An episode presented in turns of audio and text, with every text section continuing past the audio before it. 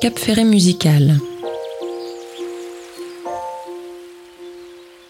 Une série de podcasts animés par le journaliste Stéphane Friedrich et ses invités qui portent un regard original sur la musique. Certes, on vous parle de compositeurs et d'interprètes présents durant le festival, mais d'une manière différente parce que la musique se nourrit aussi de tous les talents qui nous rejoignent pour parler de leur passion. Les explorateurs, les sportifs, les chefs de restaurant, des directeurs de festivals et de casting, des comédiens. Offrons-nous un petit voyage dans le 7e art aux côtés des invités du podcast d'aujourd'hui, réunis autour de la table par Stéphane Friedrich. Deux invités aujourd'hui, Alice Taglioni, actrice, comédienne, et Eric Hartz, pianiste. Mais on va déjà commencer à situer un petit peu le débat de la chose. Musique et cinéma, une passion rétinienne et sonore. Alors franchement, les arts se nourrissent mutuellement, et en l'occurrence la musique et le septième art, à savoir le cinéma depuis ses origines, même depuis les films muets, et les films étant alors accompagnés par le piano par de petits ensembles, d'où la nécessité de composer des musiques pour l'image animée. Le premier, je ne sais pas si vous le savez, mais c'est quand même Saint-Saëns qui compose la musique de l'assassinat du duc de Guise. Nous sommes en 1908 et le réalisateur est André Calmette.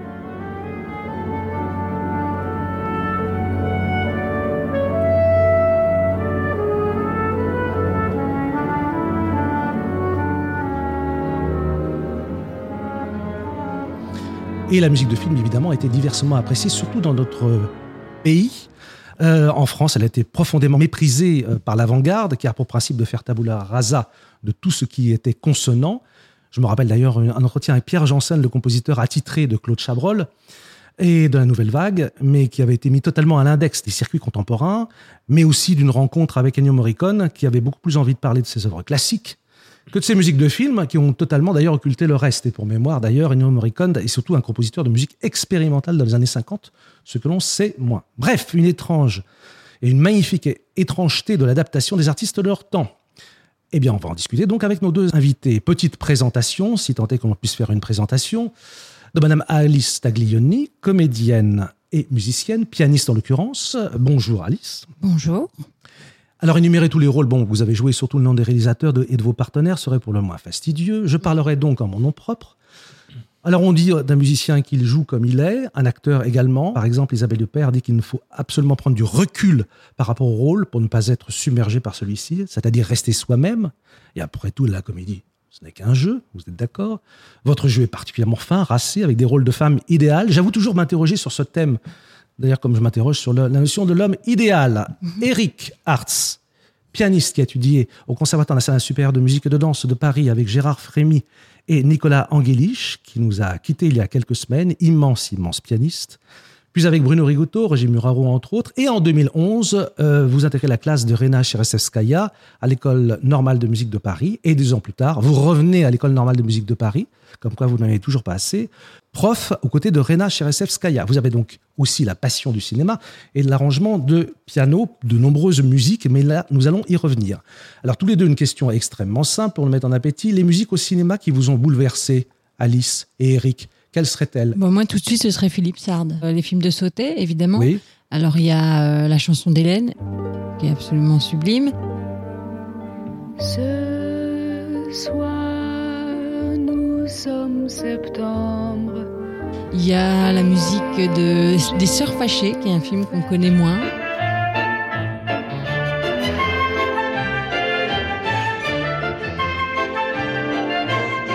Avec Catherine Fro et Isabelle Huppert, justement, qui, chantent, que j'adore. La musique de l'ours.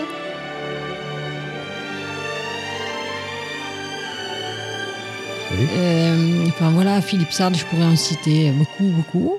Évidemment, Ennio Morricone.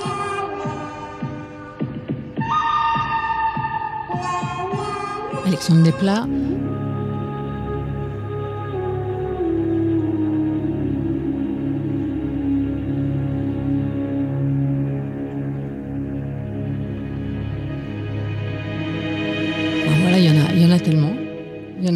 Finalement. Ils ont des, mélodies, des thèmes qui marquent. Et c'est marrant parce qu'il n'y a pas longtemps, je discutais avec euh, une agent de musiciens, alors notamment de compositeurs euh, de musique de film, maintenant de séries aussi, parce qu'il y en a beaucoup, qui m'expliquait qu'en fait, euh, maintenant, c'était beaucoup moins recherché les musiques avec des thèmes, des thèmes marquants, parce que de plus en plus les réalisateurs, les producteurs cherchaient à faire en sorte que la musique soit plus quelque chose euh, comme une atmosphère, un accompagnement, que quelque chose de marquant qui pouvait finalement prendre un peu le pas sur euh, l'image euh, ou sur l'histoire. Alors ça m'a un peu Interloqué. chagriné, un peu Oui. interloqué. J'y crois pas. hein. Je pense qu'on le cinéma, j'espère, a encore euh, et la musique dans le cinéma ou dans le dans les séries a encore de belles de belles heures, de belles années devant devant elle. J'espère. En tout cas, voilà, j'étais assez étonnée. On va revenir sur ce sujet justement qui est l'importance de la musique, ou le- plus exactement l'importance aussi du bruit, l'importance des atmosphères et la perte aussi de la notion peut-être de, de la mélodie. Euh, on vous a entendu euh, au festival ce 11 juillet, là évidemment quand nos éditeurs nous, nous écoutent, nous serons en septembre, mais vous avez joué à deux pianos avec Hélène Berger.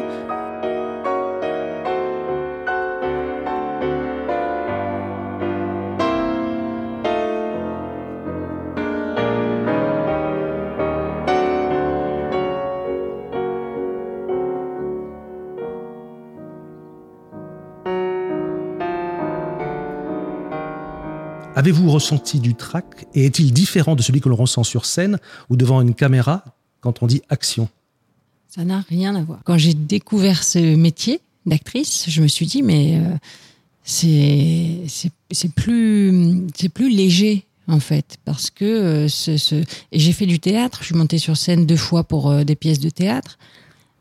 J'ai pas ressenti le, le même trac. Comment avez-vous réussi à le dominer? Évidemment, on le domine à un moment ou à un autre, même si on rêve qu'il va y avoir un incendie, qu'il va y avoir une alerte à la bombe, que n'importe quoi. Enfin, je veux dire, Bah, je l'ai dominé en me rappelant que d'abord c'était moi qui étais à l'initiative de ça, que personne ne De l'avait faire, demandé ou ne m'avait ob- ne m'avait obligé à le sûr. faire, et que c'était un désir profond et que c'était une espèce de renaissance pour moi, euh, notamment dans la musique, et que oui c'était un défi que je m'étais lancé, mais c'est aussi un, un voilà un- une chance incroyable que d'avoir pu me produire comme ça euh, devant un public, et je suis bien consciente malgré tout que c'est grâce à mon métier d'actrice que je peux faire ce que j'ai pu faire ce concert et que peut-être je pourrais en faire d'autres. Et que sûrement j'espère je pourrais en faire d'autres.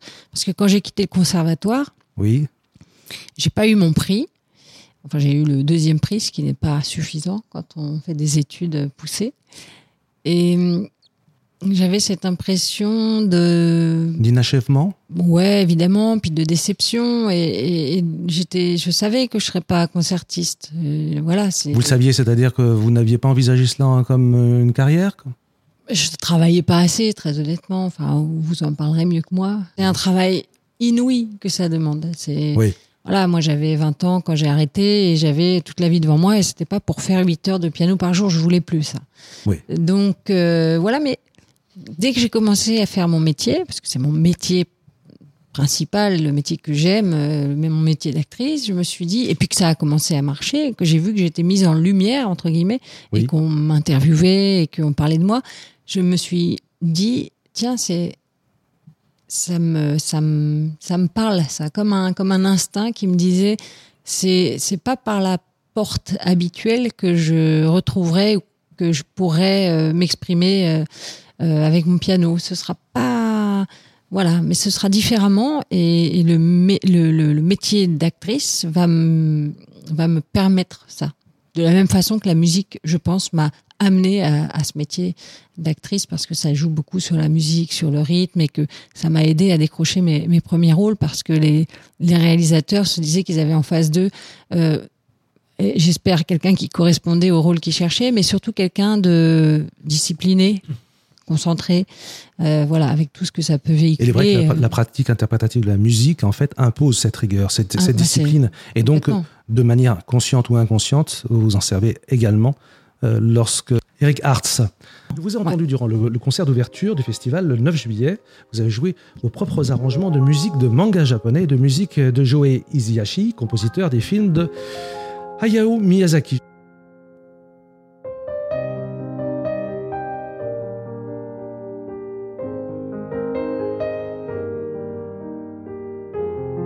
Vient euh, cet attrait pour ces films et aussi pour la culture asiatique et donc par conséquent japonaise. Surtout que j'ai regardé un petit peu euh, tout ce que vous jouiez en tant que dans, votre répertoire qui est assez considérable quand même, notamment des, des musiques de Toru Takemitsu qui est compositeur fétiche de Kurosawa, mais aussi, et là j'ai découvert des musiques de séries que vous avez adaptées, des films de Hans Zimmer et des grands tubes, etc. D'où vient cette, cette passion cinéphilique? Alors, je pense que la passion, elle a commencé comme à 7 ans quand j'ai commencé le piano. Je regardais aussi des animés. Voilà. Et je trouve dans les musiques de Joe Hisaishi, donc, il y a beaucoup d'influences, les musiques classiques, notamment Debussy, euh, voilà, ça ressemble à Chopin, Rachmaninoff, tout ça. Donc, euh, je me suis dit qu'il y avait quelque chose à faire parce que c'est souvent orchestral et il y a très peu d'arrangements pour piano. Comme je fais des concerts euh, devant un jeune public, en ce moment, grâce aux animés, j'essaye de les attirer après vers la musique classique. Donc c'est pour ça que je leur parle un petit peu entre les morceaux et je leur explique que ça vient pas de nulle part. C'est voilà, il y a toujours de l'influence de la musique classique. Ce sont donc pas seulement simplement des belles mélodies, euh, des, belles harmonies, il y a quelque chose de plus. Ce sont des musiques narratives et qui, qui font le lien direct avec les histoires qu'ils connaissent. Absolument. Euh, Miyazaki, lorsqu'il a commencé ses, dessins animés, il avait une véritable référence et une vénération absolue pour un dessinateur français qui s'appelle Paul Grimaud, qui est celui qui a, qui a notamment réalisé Le Roi et l'Oiseau, euh, avec une musique absolument sublime d'ailleurs de Wojciech Kilar dessus, et donc avec un texte de Jacques Prévert. Que j'ai adapté aussi, Le Roi et l'Oiseau. Voilà, exactement. J'allais donc vous, vous répondre à la question que j'allais vous poser. Et euh, on aimerait bien entendre ça, même que ce soit édité.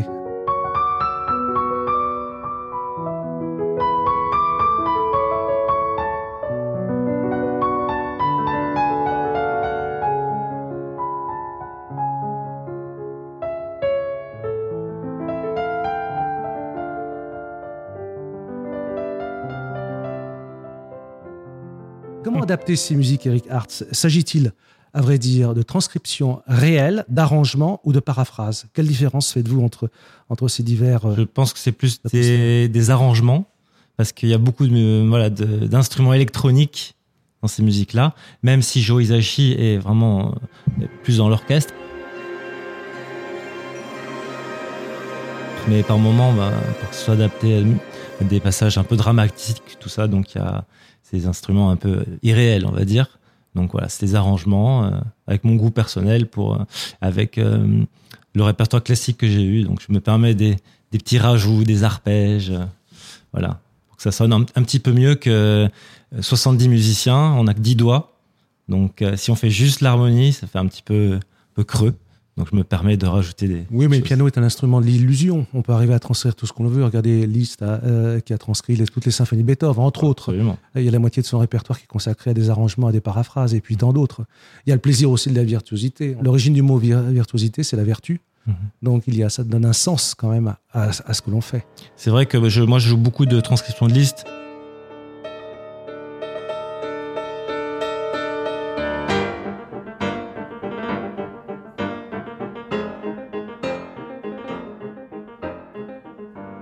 Des leaders de Schubert, tout ça.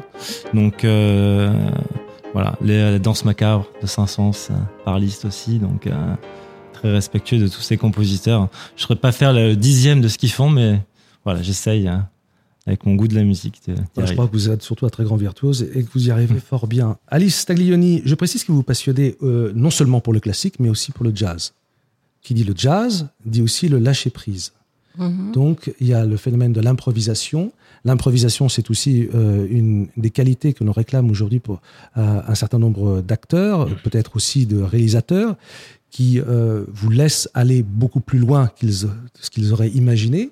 Alors que certains autres de vos confrères, par exemple, sont dans des cadres beaucoup plus théâtraux, je veux dire qu'il se repose uniquement sur le texte, me vient en mémoire notamment une discussion avec Didier Sandre, qui lui euh, est très clairement dit je ne suis pas capable d'improviser simplement une phrase, je suis un esclave du texte.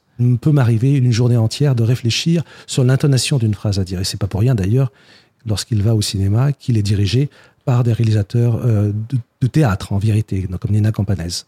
Vous, euh, quelle est la valeur de l'improvisation dans votre métier et de quelle manière, justement, le piano, l'improvisation au piano et le jazz vous aident à composer euh, vos propres rôles et vous donnent ce sentiment, peut-être est-ce une illusion, de liberté?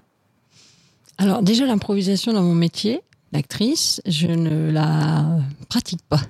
Donc ça n'a absolument rien à voir avec la musique. Je, je, je, je rejoins Didier Sandre. Alors lui, il est vraiment dans les classiques, dans le répertoire classique du théâtre.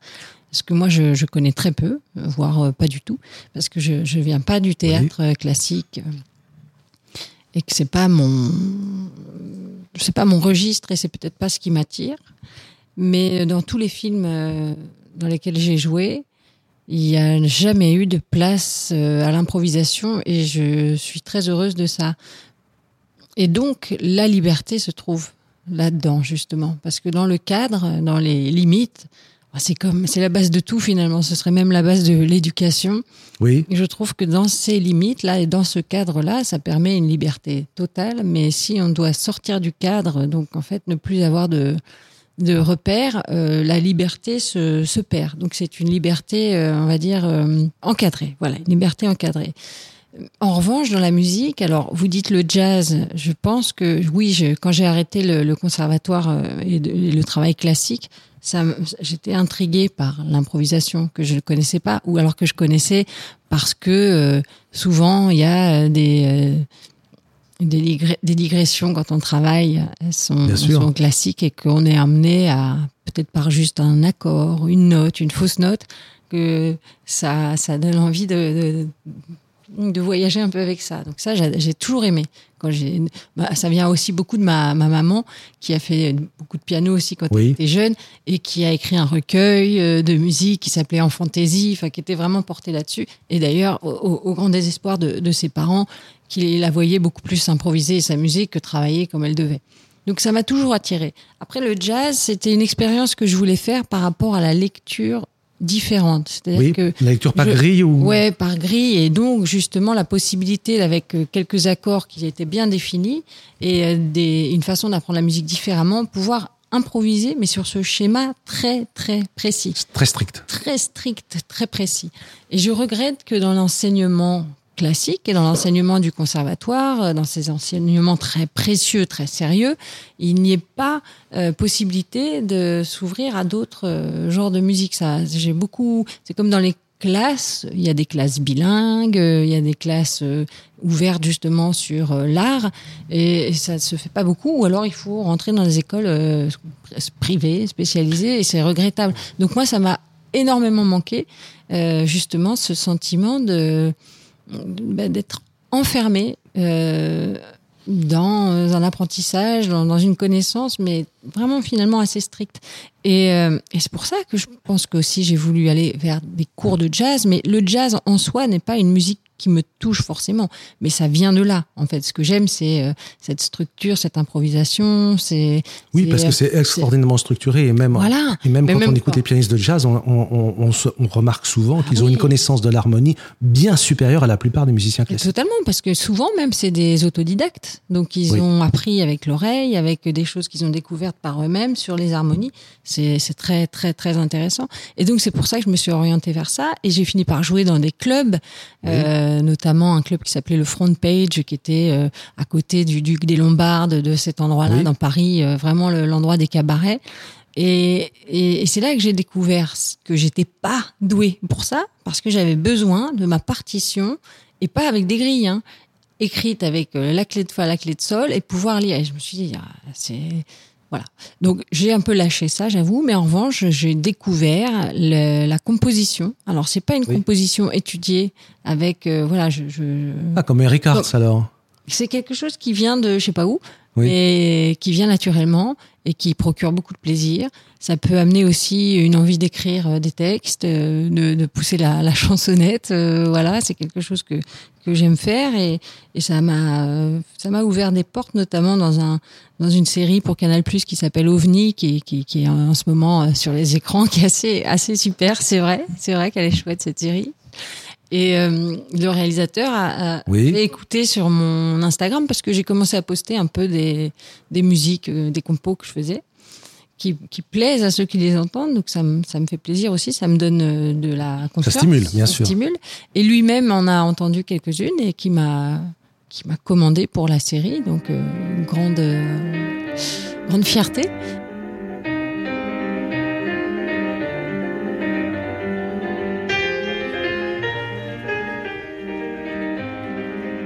Et surtout, euh, vraiment l'envie de, de vivre, pas de ma musique, mais de vivre musique, quoi. Vraiment. De retrouver ça euh, euh, en moi.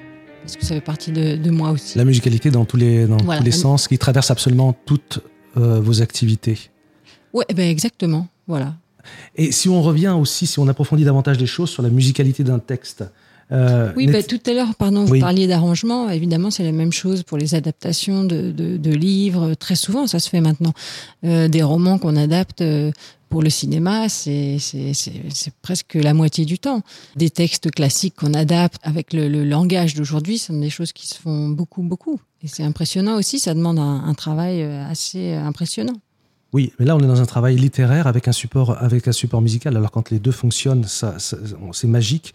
Mais euh, je, je trouve que aujourd'hui on a quand même un cinéma qui a évo- évolué dans, un sens où le langage parlé est devenu une, composante essentielle. Et peut-être parfois on a une certaine perte. Je ne sais pas si vous vous l'éprouvez euh, pour trouver des scénarios qui aient de la musicalité. Je pense notamment à tous ceux qui ont, écrit des scénarios, évidemment, dans le passé. Alors, je ne suis, pas, suis pas un fervent réactionnaire, mais tout de même, tout de même, tout de même, Jacques Prévert, Jean Cocteau, Jean Orange, Pierre Bost, Michel Audiard. Est-ce que le parler d'aujourd'hui est un parler musical ou semble-t-il toujours musical? Un peu flou, malheureusement. C'est-à-dire que le parler d'aujourd'hui euh, est assez. Enfin, je l'entends autour de moi, mais même moi, je le remarque de temps en temps, on comprend pas vraiment. Là, souvent, je me dis, mais j'entends pas. Je- C'est-à-dire Je n'entends pas ce qu'il dit, je ne comprends pas, il n'y a pas d'articulation, Oui. Il ou n'y a pas de carrure? Où ça se veut tellement quotidien, euh, tellement non-jeu, entre guillemets, comme ils appellent aux États-Unis.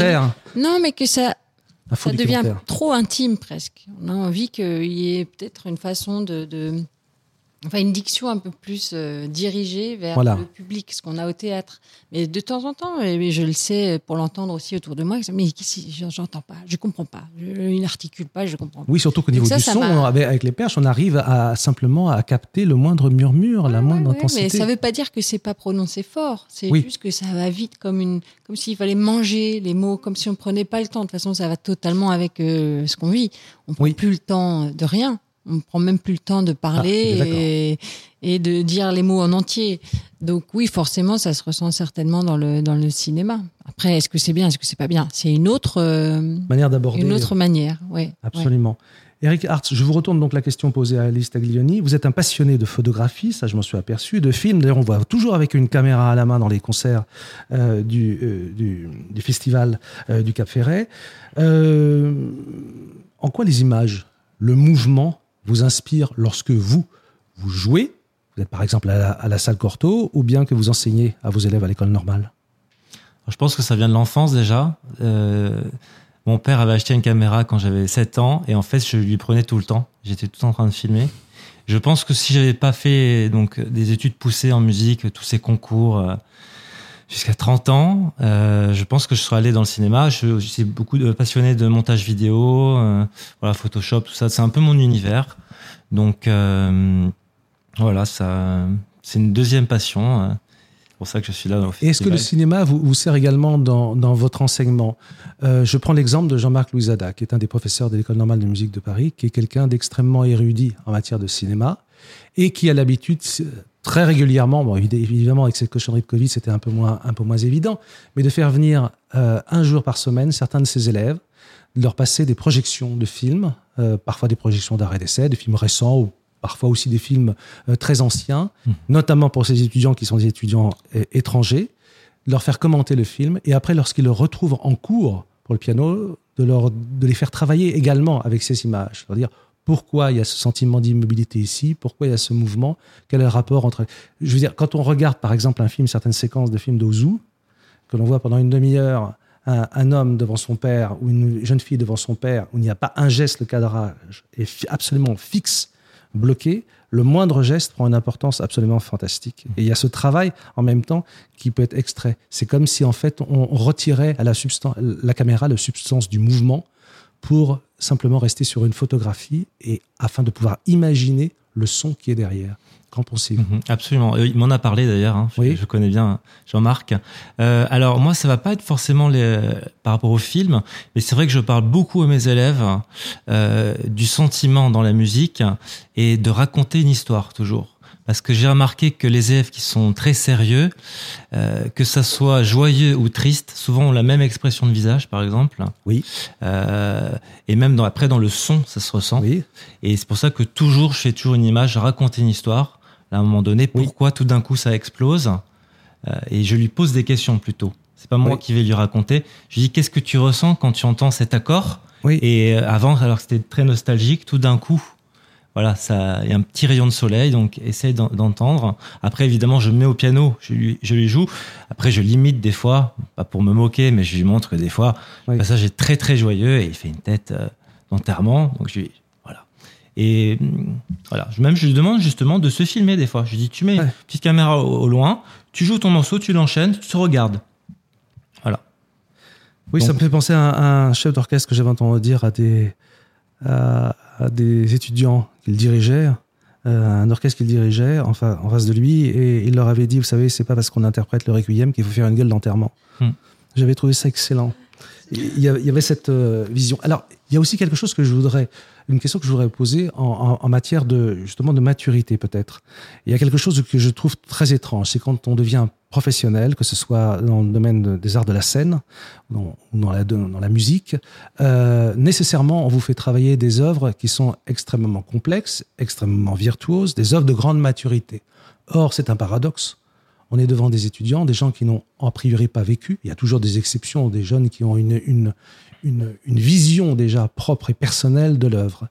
Euh, Est-ce qu'il faut les faire travailler ces œuvres qui sont des incontournables pour leur vie, pour leur carrière, Hmm. pour les concours, euh, sans qu'ils aient pu les faire mûrir Est-ce qu'il est nécessaire de leur faire apprendre très tôt, de façon à ce qu'ils puissent les restituer plus tard de manière convaincante? Hmm. C'est vrai qu'il y a plusieurs possibilités. Euh, moi, je trouve déjà que de nos jours, hein, je regarde, je parle avec mes collègues, etc. On a peur des œuvres connues. Maintenant, dans les conservatoires, même déjà à mon époque, hein, à ce point euh, à chaque fois, je, donne, je dis aux mes élèves, vous avez de la chance que je vous donne le clair de lune, euh, la marche turque, etc. Moi, je n'ai pas eu le droit à ces morceaux. Le Pourquoi professeur n'en pouvait plus. Ah Donc, oui, J'ai toujours fait des morceaux inconnus et dans, de mon côté en cachette, j'avoue que je travaillais des nocturnes de Chopin, euh, euh, un beau Rachmaninoff, etc. Quand j'ai eu j'ai eu les niveaux, donc euh, les incontournables. Voilà, mais effectivement, par rapport à la maturité, moi personnellement, alors j'ai un parcours un peu atypique. J'avoue, je suis allé assez assez vite, jeune. Euh, j'avoue, je me je Oui, parce que regarde vous hein, êtes rentré à j'ai 14 fait. ans, je crois, au Conservatoire de Paris. Bah déjà à 10 ans, j'ai eu mon fameux diplôme de fin d'études. On fait en 12 ans, j'ai eu en 3 ans. Ouais. Donc je faisais un cycle par an. Ouais. Après, je suis allé au CERER à Paris, le CNSM, etc. Et euh, j'ai- je suis passé à l'école des fans de Jacques Martin, j'avais joué la Révolutionnaire de Chopin. Voilà, j'ai fait des trucs assez jeunes. Oui. Donc c'est vrai que quand je me regarde maintenant, 30 ans plus tard, euh, il y a des fois, euh, on est inspiré, plus jeune ou pas, de, plus mature dans certaines, euh, dans certains domaines. Les gens, ils sont très très forts en langue, en mathématiques, en sport, etc. Oui. Moi, mon truc, c'était la musique. Euh, du coup, euh, comme je suis professeur depuis que j'ai 15 ans déjà, Oui. euh, je vois l'évolution des élèves, etc. Oui. Et c'est vrai que je me permets de mettre des fois des morceaux un peu plus difficiles hein, et je leur dis tu le rejoueras plus tard. Bien Mais sûr. déjà tu- ça, ça existe. Par exemple, je suis pas pour les méthodes. Je préfère prendre quelques morceaux dans les méthodes, mais je suis pas pour prendre la méthode de débutant et faire chaque page pendant un an. Pour moi, c'est, je pense qu'il y a, il y a toutes les que le morceau soit adapté. hein, ne, ne jamais séparer la technique de la, de la musicalité et que les morceaux euh, révèlent en fait Mhm. un, un aspect technique. Et ce qui est important pour moi, c'est aussi que l'élève aime ce qu'il joue. Voilà, ça. Donc ça, peut-être, je fais un transfert avec mon histoire Ah, où ça. on me donnait des morceaux chiants. Ah bah bien sûr. Des, des couperins inconnus, euh, des, une sonate de Haydn, euh, j'ai jamais entendu. Voilà, les, Oui. les microcosmos, mais vraiment les... les- Ouais. du coup, ça à 8 ans. je leur joue toujours deux, trois morceaux en leur disant, Toi, tu peux choisir. Voilà. Et euh, je leur propose d'aller au concert. Voilà, je- j'essaye. euh, pour la maturité aussi, ça peut pas. Moi, mes parents sont professeurs de sciences économiques, Oui. mais ils sont euh, très mélomanes. Ils m'emmenaient à des concerts. me- Ma mère avait des disques, on écoutait de la musique. euh, donc, je pense que ça. J'invite les parents à chaque fois de mes élèves à, voilà, à suivre un peu leurs enfants, pas les laisser totalement autonomes. Il y en a, ça peut marcher, hein. Mais avec l'expérience, vraiment, maintenant, ça fait un petit moment que j'enseigne, Oui. je- ça, ça reste rare. Même moi-même, hein, ma mère, elle est, est-ce que tu as fait ton piano euh, Mm. de loin euh, Voilà. Et vous, Alice, euh, est-ce que l'enseignement est quelque chose qui vous a attiré? Alors, franchement, D'accord, vous avez répondu, merci. je suis pas douée du tout. C'est très bizarre. Je ne suis pas douée pour transmettre. Et c'est bien dommage parce que la transmission, c'est c'est juste magnifique. De pouvoir transmettre son savoir, ses connaissances. euh, euh, je trouve ça ouais, vraiment beau. Je ne sais pas le faire. Je n'ai pas la patience. Je ne sais pas le faire, Vous tout avez essayé simplement. Oui, oui. Oui. J'ai essayé, mais très jeune. Pareil, euh, plus pour euh, gagner un petit peu ma vie que, que par passion. Je ne sais pas le faire.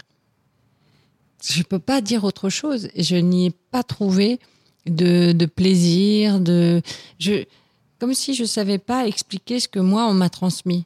Peut-être que c'est parce que je travaillais pas assez dans le détail, Oui. pas assez précisément Ouais. aussi justement, que je suis toujours, euh, et c'est ce qui m'a manqué, je pense, tout au long de ma, de ma, comment dire, de ma formation classique, c'est Oui. euh, la précision technique. Moi, je vais me laisser embarquer par, euh, par la musique, la, la, je sais pas, la, la musicalité, mais j'étais pas dans la précision. Vous deviez très bien déchiffrer, non? Ah, J'adore ça. Ah bah voilà. Ça- Ah, Nous avons donc un point commun.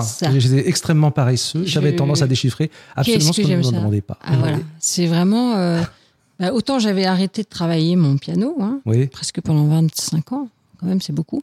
Autant j'ai jamais arrêté de lire de la musique. Ça, c'est vraiment. euh, je lis la musique, euh, en tout cas, avec comme, comme on lirait un livre. J'ai beaucoup moins le réflexe de- d'ouvrir un livre que d'ouvrir une, une partition. Ça, c'est sûr et certain. Ça, je vous comprends. Je vous comprends. Donc voilà, pour, pour ce qui est d'enseigner, j'avoue que je trouve ça magnifique, mais que je ne, je ne sais pas le faire.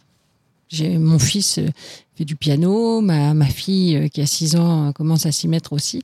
Je ne, je ne, je sais pas, je sais pas d'où ça vient, mais je sais pas leur transmettre ça. Ça va bien naturellement. Parfois, vous savez, il y a des choses qui viennent simplement par le regard. Pas nécessairement Peut-être, peut-être. Et puis ils m'écoutent maintenant, puisque j'ai repris le travail euh, très sérieusement. Oui. Euh, ils ils l'entendent ça aussi. Ils voient ce que c'est que le travail et ce que ça apporte surtout et les résultats que ça donne. Donc euh, je pense que ça c'est important aussi. Bien sûr.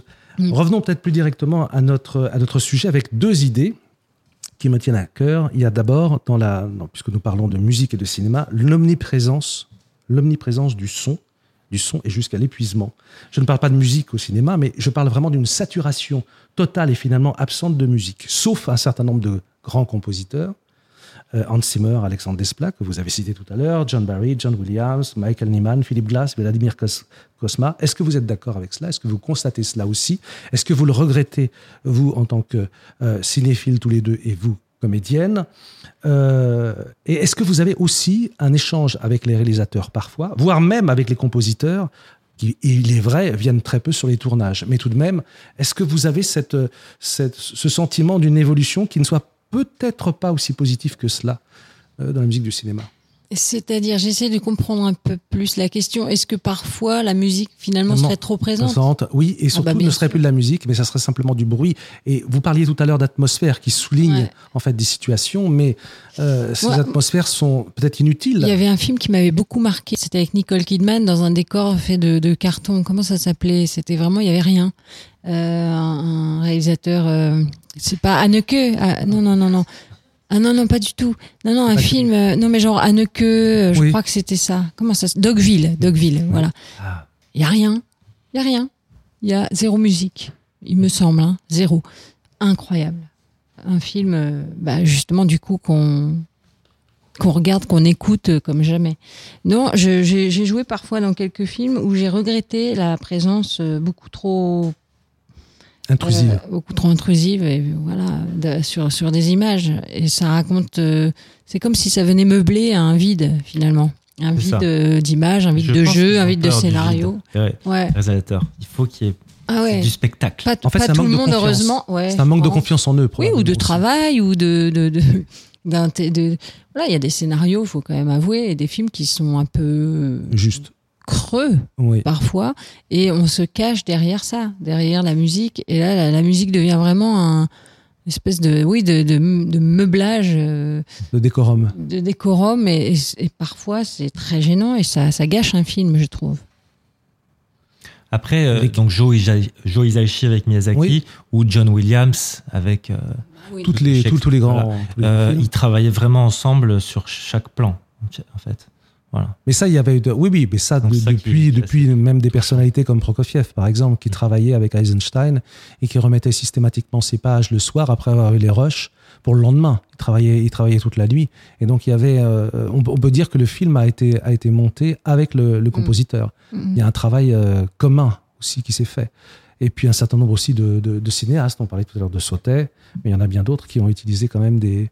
euh, Bah, des- récemment, et puis comme ça, ça fait référence au, au- au Cap Ferré, euh, Guillaume Canet, quand il fait. Ne le dit à personne, Oui. et que c'est Mathieu Chédid, enfin M, Oui. qui a composé la musique sur les images comme une espèce d'improvisa- une improvisation. Il, il a regardé, je crois, tout le film et il a composé en même temps.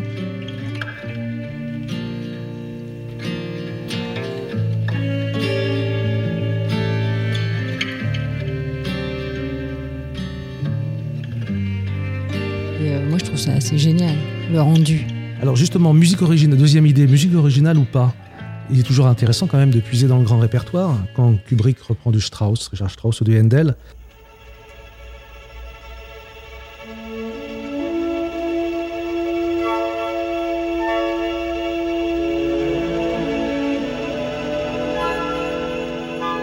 c'est une atmosphère. Ou du Bartok. So stay out.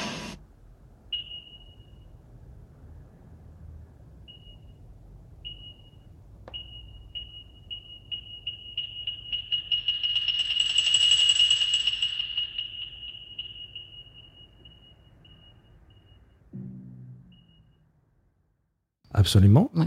Mais euh, il est très facile aussi, sur des images peut-être un peu creuses, euh, de faire pleurer si on rajoute euh, le quintet pour cordes de Schubert. Non? Ou euh, sur Alors- la liste de Schindler et qu'on rajoute John Williams qui, Oui. qui nous compose une mélodie juste euh, incroyable. Alors, musique originale ou pas? Ah bah oui, bien sûr. Enfin, moi, je trouve que c'est indispensable. Alors, il y a musique originale et en- Ça dépend du film. on va dire que je parle tout le temps de Joe Hisaishi. Oui. Voilà, il y a Hélène Berger qui me regarde parce qu'elle n'est pas forcément fan absolue, même si elle a dit que elle avait bien aimé mon concert la dernière fois à Bordeaux. Mais Joe Hisaishi, par exemple, dans Nausicaa, le premier Oui. film euh, de Miyazaki avec euh, Joe Hisaishi, en plein milieu du, du film, il y a euh, la sarabande d'Andel, qui est mixée avec une petite mélodie d'enfant de- que Joe Ouais. Hisaishi a inventé. Mais voilà, il met vraiment des, des clins d'œil classiques.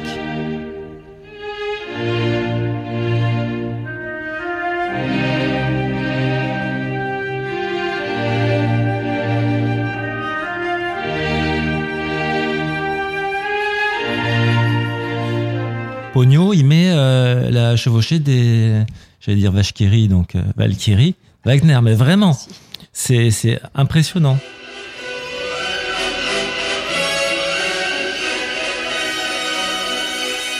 Voilà. Mais euh, toujours mixé, hein, évidemment. Donc origi- original et aussi euh, mix ou clin d'œil, on va dire. La part du bruit aussi, transformer le bruit en musique, c'est une chose aussi qui est, qui est tr- qui est très importante. Moi, j'ai toujours été surpris par l'amplification de ce que de ce que l'on peut faire. C'est-à-dire qu'on se retrouve dans une atmosphère. Vous parliez tout à Ah l'heure, oui. justement, Bah, de Kubrick et de Oui. Shining. Alors là, Voilà. vraiment, l'amplification du bruit, elle est incroyable. amplification des, des roues, des roues de la petite voiture, Ah ouais, des, des- des c'est- filles dans le couloir. Ouais, ça, c'est quelque chose d'absolument génial. Ça fait Ah partie de la musique. Il n'y a pas besoin de musique derrière. Plus, plus exactement. La notion de silence aussi, puisque musique et cinéma. Laisser deviner la possibilité d'une musique, la peur du silence aussi. Est-ce qu'il y a des films Alors on peut, on peut évoquer par exemple des films muets? Je vous pose la question parce que je l'ai posé à, à un certain nombre de compositeurs. Est-ce qu'il y a des films muets sur lesquels il est impossible de mettre une musique, où la musique serait superflue? J'ai pas assez de connaissances. euh, Je vais dire pareil. hein. Ouais, je peux pas euh, vous dire. Avec les- tous les Chaplin, c'est que de la musique en C'est fait. que de la musique, oui, mais c'est de la musique qu'il compose lui-même. Oui. Donc c'est la- il l'a composé pour lui-même. Donc, euh, en fait, j'avais posé, c'était une petite question piège. Euh, c'est une, euh, une question que j'avais posée à différents compositeurs et tous de style et d'esthétique différentes. Il m'a répondu oui, La Passion de Jeanne d'Arc de Karl Dreyer. Parce que les, les images sont d'une sont d'une telle puissance euh, expressive que rajouter de la musique dessus, ça ne sert absolument à rien. On peut pas s'en sortir. Alors, on peut toujours le faire, mais ça n'aura aucun intérêt. Bah, regardez Dogville et puis vous, Oui. vous serez d'accord aussi, je pense. Vraiment. Parce que ça amène une atmosphère. Il faut pas une note de musique. Euh, parlons peut-être maintenant de vos projets, tout simplement. Eric, vous allez continuer la transcription, composer des musiques de films? Oh, Arrangement. Parce que transcription, c'est vraiment le côté euh, Oui, oui, élitiste. euh, on prend la partition d'orchestre avec euh, Absolument. 10 clés et on fait absolument chaque note. Par exemple, euh, un de mes anciens professeurs, euh, Yves Henry, Oui. il a transcrit note à note la- l'apprenti sorcier de Ducas. Et vraiment, il me l'a dit lui-même, je n'ai pas oublié une note. voilà, donc ça c'est vraiment, moi je suis là, c'est vraiment très respectueux. Moi c'est vraiment des arrangements. Voilà, c'est ma personnalité, je rajoute des arpèges, tout ça. Et il y a la mélodie qui ressort, bien sûr. Alors pourquoi pas ne, ne pas passer de- des arrangements vers, euh, vers la composition proprement dite? Je commence un petit Oui. peu, mais j'y vais très timidement parce que je me dis que j'ai tellement encore à apprendre, même pour mon jeu pianistique. Il y a plein de choses que, par exemple, Brahms, je n'ai pas fait beaucoup. Euh, voilà, j'ai certains, certains répertoires encore un petit peu faibles. Voilà, vous disiez que j'avais un grand répertoire, mais pour moi, j'ai encore pas mal de choses à apprendre. Vous savez, Le répertoire du piano est tellement gigantesque, Voilà. de toute façon, vous avez de quoi faire. hein. Donc je me dis déjà, les arrangements, ça fait que deux ans. Avant, Oui. j'étais vraiment uniquement classique. Et là, les arrangements, c'est vraiment, encore une fois, donc déjà, ça me plaît, mais surtout pour la transmission. Et certains jeunes qui viendraient dans mes concerts à Paris, on est 1500 fois deux, parce que c'est deux concerts à chaque fois par soir. Oui. On peut être 3000 personnes à la soirée. Et quand je demande qui vient pour la première fois à un concert de piano, il y a plus du trois quarts des gens qui lèvent la main. Donc là, je suis face à un public totalement nouveau. Donc je me dis comment je pourrais faire pour qu'ils viennent après au concert classique? C'est pour ça que je joue les animés. En plus, je connais très bien le, le domaine. Et à chaque fois, j'insère, me dis ah là vous allez entendre, bah ça c'est Chopin.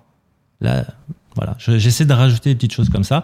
Et si j'ai même 5% du public qui vient, C'est toujours cette que- Bien sûr. voilà, donc ça c'est pour l'instant c'est ma voix et après évidemment j'aimerais bien composer, faire d'autres arrangements. Vous parliez de Hans Zimmer, voilà, ça c'est ça c'est très intéressant aussi. Donc ça beaucoup de notes, voilà. Tout à fait. Alice, de votre côté, jouer le rôle d'une pianiste, à l'évidence, oui, on vous l'a quand même proposé, ça. je l'ai déjà fait, Bon, vous l'avez mais j'ai pas forcément envie de le faire. Bon. Enfin, à part une certaine euh, Oui. personne à qui je pense. Mais j'aurais pas forcément envie de jouer une pianiste. Voilà, j'ai.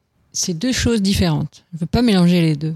Pourquoi? Et parce que ce sont deux choses différentes pour moi, ce sont deux approches différentes. Il y a le piano et il y a mon métier d'actrice. Je ne sais pas si j'ai envie de mêler les deux.